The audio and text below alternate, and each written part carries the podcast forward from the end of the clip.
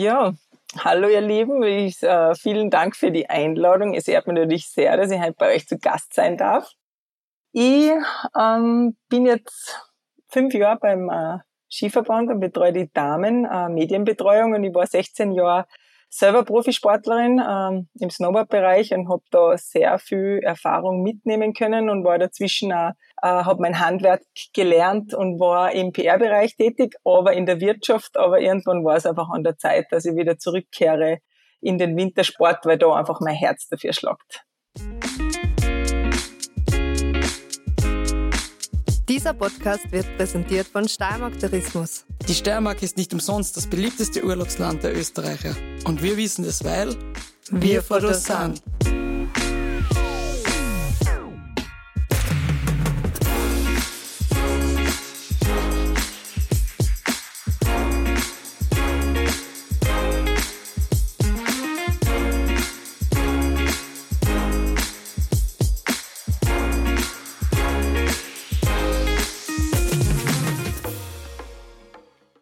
Haben zu Gast, wer es nicht erkannt hat, ist die Manuela Riegler, ist die Pressebetreuerin der Speed und Technikdamen von jung bis alt, von die alten Hasen bis zum Nachwuchs. Rennlauf betreut COS. Liebe Manu, danke, dass du Zeit hast. Schön, dass du bei uns bist. Danke, danke, dass ich da sein darf. Einen kurzen Einblick vor der Manu, aber die Manu ist für uns so viel mehr, wie nur im Winter uns vor die Kameras herzurichten, dass die Sponsoren platziert sind, sondern auch im Sommer. Und es ist definitiv ein 24-7-Job. Aber bitte Manu, erklären's mehr, was da alles dahinter steckt. Äh, ja, wie ich vor fünf Jahren den Anruf gekriegt habe, ob ich den Job machen möchte, habe ich mir jetzt erst gar nicht so viel vorstellen können. Runter. Und dann irgendwie bin ich eh so ins kalte Wasser geworfen worden und war dann schon mittendrin im Winter und war von Anfang an eigentlich sehr herausfordernd. Ich bin ja nicht relativ schnell eingewachsen, aber der Winter ist halt sehr intensiv. Da bin ich eigentlich ab Ende Oktober bis Ende März fast nonstop äh, unterwegs mit euch Mädels, was extremst viel Spaß macht, aber natürlich muss halt immer voll da sein und schauen, dass das irgendwie immer alles läuft und passt und äh, muss Content liefern, genauso wie jetzt im Sommer, schauen, dass Social Media bedient wird, dass die Webseite läuft. Äh, bin aber auch Unterstützerin vom Marketing, dass natürlich die Logos immer präsentiert werden und alle Sponsoren im Bild sind. Und möchte natürlich auch, dass äh, ihr Damen euch gut präsentiert und äh, auch immer wieder zu bei den Interviews. Schau, was, wo man sich verbessern kann. Und dann über den Sommer sind natürlich sehr viele äh, Anfragen auch, wie im Winter was äh, Journalisten betrifft und äh, das immer überwachen, koordinieren, überarbeiten und schauen, dass äh, die Skidamen äh, von der besten Seite zeigen. Und da sind wir schon beim Thema, Manu. Ich glaube, das nicht nur die Zuhörerinnen und Zuhörer interessiert, sondern auch mich selber. Wie läuft so eine Medienanfrage ab? Generell von Zeitungen, von ganzen TV-Stationen. Sind es explizite Anfragen für gewisse Damen, für gewisse Leute, ähm, Athletinnen oder ist da jetzt da Rundumfrage? Wie, wie schaut das aus? Ja, das ist ähm, meistens tatsächlich äh, erfolgsabhängig. Gell? Also so, was die jetzt auch betrifft, nach der WM, dann kommt natürlich viel mehr oder wie die Katharina Liensberger äh, die Kugel gewungen hat oder WM-Medaille oder wie die Nick eben äh, nach der Verletzung und der Weg zurück, das sind halt spezielle Geschichten oder ähm, gerade was Erfolge betrifft, äh, ist das Interesse einfach viel höher und deswegen kommen auch die Journalisten explizit auf mich zu und äh, würden gerne für Wurscht, äh, Sport am Sonntag, Zeitungsartikel, die fragen halt dann an und da muss man auch abwägen, weil wenn es zu viel wird, also da muss man sich das einfach ein bisschen, muss man differenzieren, was, was hat jetzt Priorität, weil das Training und die Rennen dürfen natürlich äh, nicht hinten anstellen, da die, die Waage da zu finden, ist er ist er nicht immer einfach, aber ich sprich mich mit äh, mit der jeweiligen immer genau ab, äh, was ist möglich, wie viel Aufwand betreiben wir und dann wird halt gefiltert. Ist es manchmal, dass du uns Sachen vorenthältst und von dir aus schon entscheidest, das gibst du gar nicht weiter, weil es eine Anfrage ist, was nicht relevant ist, wo du sagst, ist jetzt ähm, ein Medium, was kaum bekannt ist, wo der Aufwand prinzipiell zu hoch wäre oder gibst du wirklich alles weiter, wo die Athletinnen dann das bestimmen können, ob sie es machen oder nicht? Ja, ich gebe alles weiter, weil ich äh, auf alle Fälle möchte, dass, äh, dass ihr immer Bescheid wisst. Äh, aber ich gebe dann gleich eigentlich mit bekannt, dass ich davon abraten würde zum Beispiel. Sag du, das ist nicht wichtig, weil das können Athletinnen oft gar nicht abschätzen und sagen oder fragen mich dann, okay, was sagst du, ist das wichtig? Und deswegen ist es für mich wichtig, dass es immer in der Abstimmung mit der Athletin ist, aber eben mit meiner Expertise, dass ich einfach dazu sage, du, das äh, wäre jetzt hinten anzustellen. Gibt es da eigentlich oft Differenzen mit den Medien, dass sagen, Ma, der Artikel war jetzt gerade der wichtigste auf der Welt für wir müssen den jetzt unbedingt machen und du sagst, na, wir haben keine Zeit, dass die noch ungut werden? Ich muss sagen, mein Vorteil ist halt dadurch, dass ich selber aus dem Spitzensport komme, habe ich schon sehr, sehr viel mit Medien zusammengearbeitet. Und ich weiß, dass das ein Geben und Nehmen ist, weil ich weiß, es geht eigentlich um einen Sport und äh, am liebsten darf man nur Skifahren, aber das hat halt eine Waage und die Öffentlichkeit möchte natürlich mitkriegen, was ist abseits der Piste noch so los, äh, kann ich über den Menschen vielleicht nur ein bisschen mehr erfahren. Deswegen habe ich da, haben die auch das Verständnis, wenn ich einer sage, du, das ist jetzt nicht möglich. Das ist, glaube ich, immer die Art und Weise, wie man sagt. Wenn ich natürlich sage, du, was willst denn du schon wieder? Äh, das geht jetzt nicht. Ist klar, dass er ein bisschen verstimmt ist. Aber wenn man das verständnisvoll äh, erklärt, ist das überhaupt nie ein Thema. Und dadurch, dass ich versuche, sehr viel auch ihnen zu geben, habe ich eigentlich selten eine Verstimmung irgendwie miterlebt, muss ich sagen. Gott sei Dank, weil ich will ja auch dann irgendwie immer allen recht machen. Ich möchte für die Athletinnen da sein, aber dann halt äh, die Waage richtig finden ist manchmal nicht leicht, aber ich habe es bis jetzt eigentlich ganz gut gelöst. Ich habe letztes Jahr im Herbst mitgekriegt, wie früh auch du dich für die WM vorbereitet hast. Nämlich, da sind die Termine schon sehr, sehr früh koordiniert worden und das hat sogar mich fasziniert, wie früh. Das war, glaube ich, im Oktober, wenn es mir nicht ganz täuscht. Da habe ich ja schon die Sitzung gehabt wann und wie welche äh, Abläufe bei den Interviews stattfinden werden. Also eine mega Vorbereitungszeit. Ist das bei den Weltcups auch so? Weil Sölden ist ein großer Auftakt immer. Oder ist das wirklich explizit nur, dass man sich bei der WM so viele Gedanken macht? Ja, WM ist schon nochmal spezieller, sage ich. Und da ist die Vorlaufzeit und vor allem das zu koordinieren, weil die Herren sind auch dabei, das, das ist ein ganz anderer Aufwand. Immer Sölden ist auch ein großes Thema, weil natürlich äh, zum Auftakt wollen immer alle wissen, was ist los, wie, wo stehen wir, wie, wird, wie werden die Rennen ausgehen. Und da haben wir im zwei Tage vorher immer den Medientermin. Deswegen ist es leichter zu koordinieren, weil vom Workup ist immer klar, ein bis zwei Tage davor hat man diesen Pressetermin. Da lade ich die Medien ein, rund um 17 Uhr, damit die Damen auch noch das Nachmittagsprogramm machen können, trainieren können, Physio machen können und dann äh, nicht zu sehr stört im, im Nachmittagsablauf. Deswegen ist der Weltcup von dem her relativ easy und die WM und Olympische Spiele, da musst einfach viel früher anfangen, das auszumachen, weil das Interesse viel höher ist, weil viel mehr Medien vor Ort sind, das ähm, WM-Studio gibt's und da ist einfach ein bisschen mehr zu tun und da wird dann schon akribisch frühzeitig dran gearbeitet. Der Skiweltcup von den Trainer und von den Betreuer ist sehr männerlastig, was wir eigentlich in die Teams haben. Siehst du das eigentlich bei den Journalisten auch, dass die Journalistenwelt auch sehr männerlastig ist? Ja, das, das ist richtig. Also das ist äh, eigentlich alles sehr auffällig, dass, äh, dass sie das irgendwie durchzieht. Also in unserem Zirkus sind eigentlich nur die Physios noch weiblich und sonst eigentlich äh, manchmal gibt's auch Ärztinnen, es wäre natürlich cool, wenn das alles ein bisschen mehr in die Richtung auch gehen würde, dass doch mehr Frauen auch in dem Bereich äh, dabei wären. Also ich muss sagen, es ist auch mit den Damen, Journalistinnen sehr angenehm zum Arbeiten, weil die ja einen ganz anderen, vom Gespür her, glaube ich, auch ein bisschen anders sind. Also da merkst du das Weibliche schon mehr, aber ähm, dadurch, dass die Zusammenarbeit ja generell bei mir gut läuft, kann man nicht äh, differenzieren, aber es ist natürlich schon auffällig, dass äh, in alle Richtungen die Männer eigentlich ein bisschen Überhand haben. Wir haben immer wieder das leidige Thema gehabt mit die Haare über die Sponsoren und so weiter und so fort. Gibt es da explizite Vorgaben, wie man beim Interview steht? Warum ein Sponsor links und einer rechts ist? Warum der so und so platziert ist?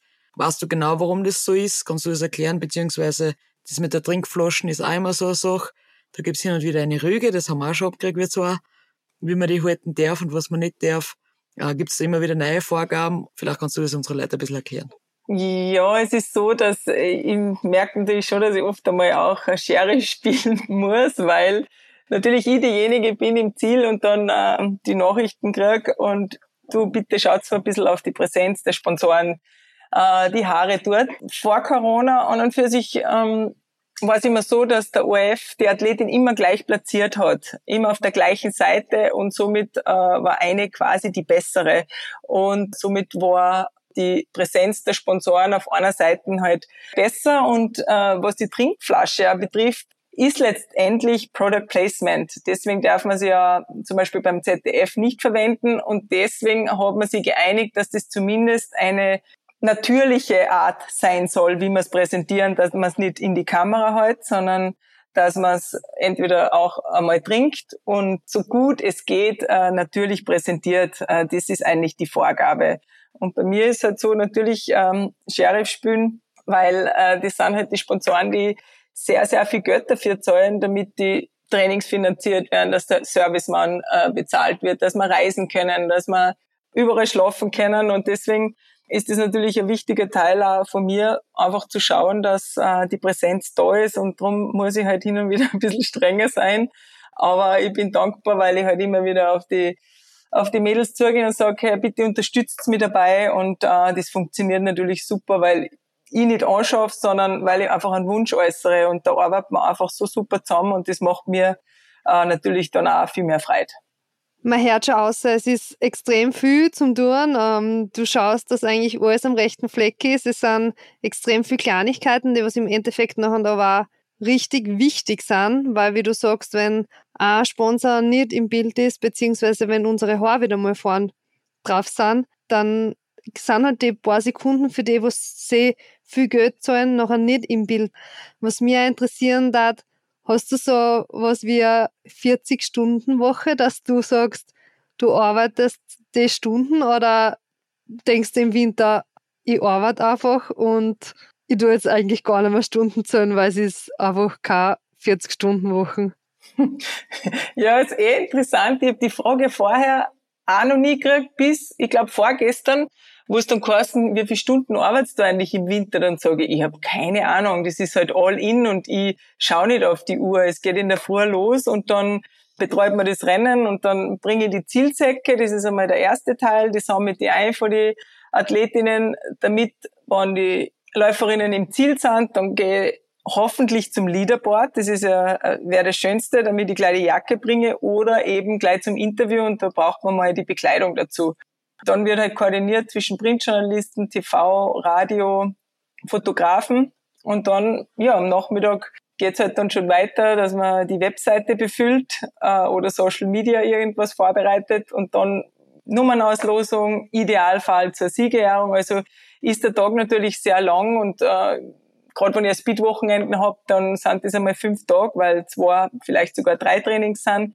Und dann bin ich zwar vielleicht einmal Montag, Dienstag daheim, aber dann bereite ich eigentlich schon wieder für den nächsten Weltcup vor. Also frei in dem Sinn hat man nicht, aber es bereitet mir unglaublich viel Freude, mit der ganzen Mannschaft zu arbeiten. Und ähm, deswegen schaut man nicht auf die Uhr oder wie viele Stunden das sind. Und wenn der Spaß dabei ist, so wie bei den Athletinnen das Rennfahren Spaß macht, dann macht es schon Sinn so.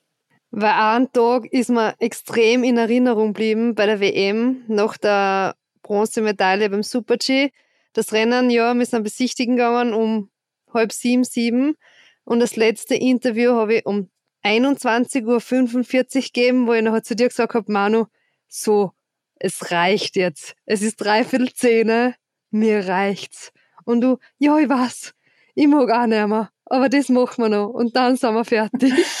Äh, ja, das ist so der Preis, gell, der oft auch zu bezahlen ist, gerade was den Erfolg betrifft. Und eben auch meine Aufgabe und irgendwo einmal sagen, okay, jetzt ist wirklich Schluss, weil der Tag einfach lang ist. Gerade in so einem Fall, wie es bei dir war, wenn man vorher krank ist, das zehrt ja noch mehr. Und äh, man ist zwar voll im Flow und im Hype, weil man jetzt so einen Erfolg gehabt hat, aber ähm, das ist auch das zu erkennen und deswegen ist es auch für mich wichtig, dass mit mir geredet wird, wo man sagt, du, ich kann jetzt nicht mehr, ich will jetzt nicht mehr und dann gibt's den Cut, weil es gibt ja manche, die einfach auch sagen oder glauben, okay, man muss das jetzt alles machen und deswegen beharre ich auch immer drauf und sage, hey, ich brauche irgendein Signal, ich versuche eh einzuspüren, was ist möglich, aber ähm, da kann schon mal passieren, gerade Junge, die die das einfach nicht spüren. Und da ist dann meine Aufgabe, dass ich sage, na, äh, das war jetzt einfach zu viel, jetzt äh, muss man da ein bisschen einbremsen.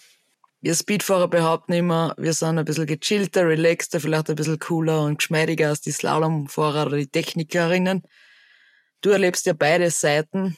Wie, wie ist das für die? Sind da wirklich große Unterschiede bei den Dirndl von den Eigenschaften her? Ähm, ja, es gibt schon Unterschiede, aber ich glaube, ich habe das so in den letzten Jahren ein bisschen herauskristallisiert, dass diese, ähm, dieses Teamgefüge bei die Speeddamen einfach stärker war. Äh, auch ein bisschen so versucht zu differenzieren, wo ich sage, okay, ein Slalom kostet natürlich für eine Person gleich einmal irgendwo stecken. Die eine ist in Kärnten, die eine ist gerade in Tirol und du kannst ein bisschen individueller trainieren. Und als Speed Mannschaft bist du immer gemeinsam. Du kannst kein Super-G für eine Person oder Abfahrt stecken und ihr verbringt einfach so viel mehr Zeit miteinander und ich glaube, das, da wächst man halt noch viel mehr zusammen und ist einfach, wie sie immer gesagt hast, one team, gell? Und da ähm, ist jetzt auch so mit unserem neuen Chef, der Roli Assinger, hat ja wieder die Condi-Camps äh, forciert, dass äh, drei im Sommer pro äh, Sparte, also pro Mannschaft stattfindet, damit man einfach da wieder als Team mehr arbeitet, weil ich habe selber gemerkt, wie ich Athletin war, du bist am Ende des Tages bist du ein Einzelsportler, aber zum Erfolg kommst halt oft mehr mit dem Gemeinsamen, weißt du halt gegenseitig pusht und keinen Neid hast, sondern sie die für andere auch gefallen kannst. Und das gehört einfach auch dazu. Und das spürt man schon bei den Speeddamen extremst. Und das ist jetzt noch ja, das nächste Ziel, glaube ich, vom Ole, dass äh, die Techniker auch viel enger zusammenarbeiten.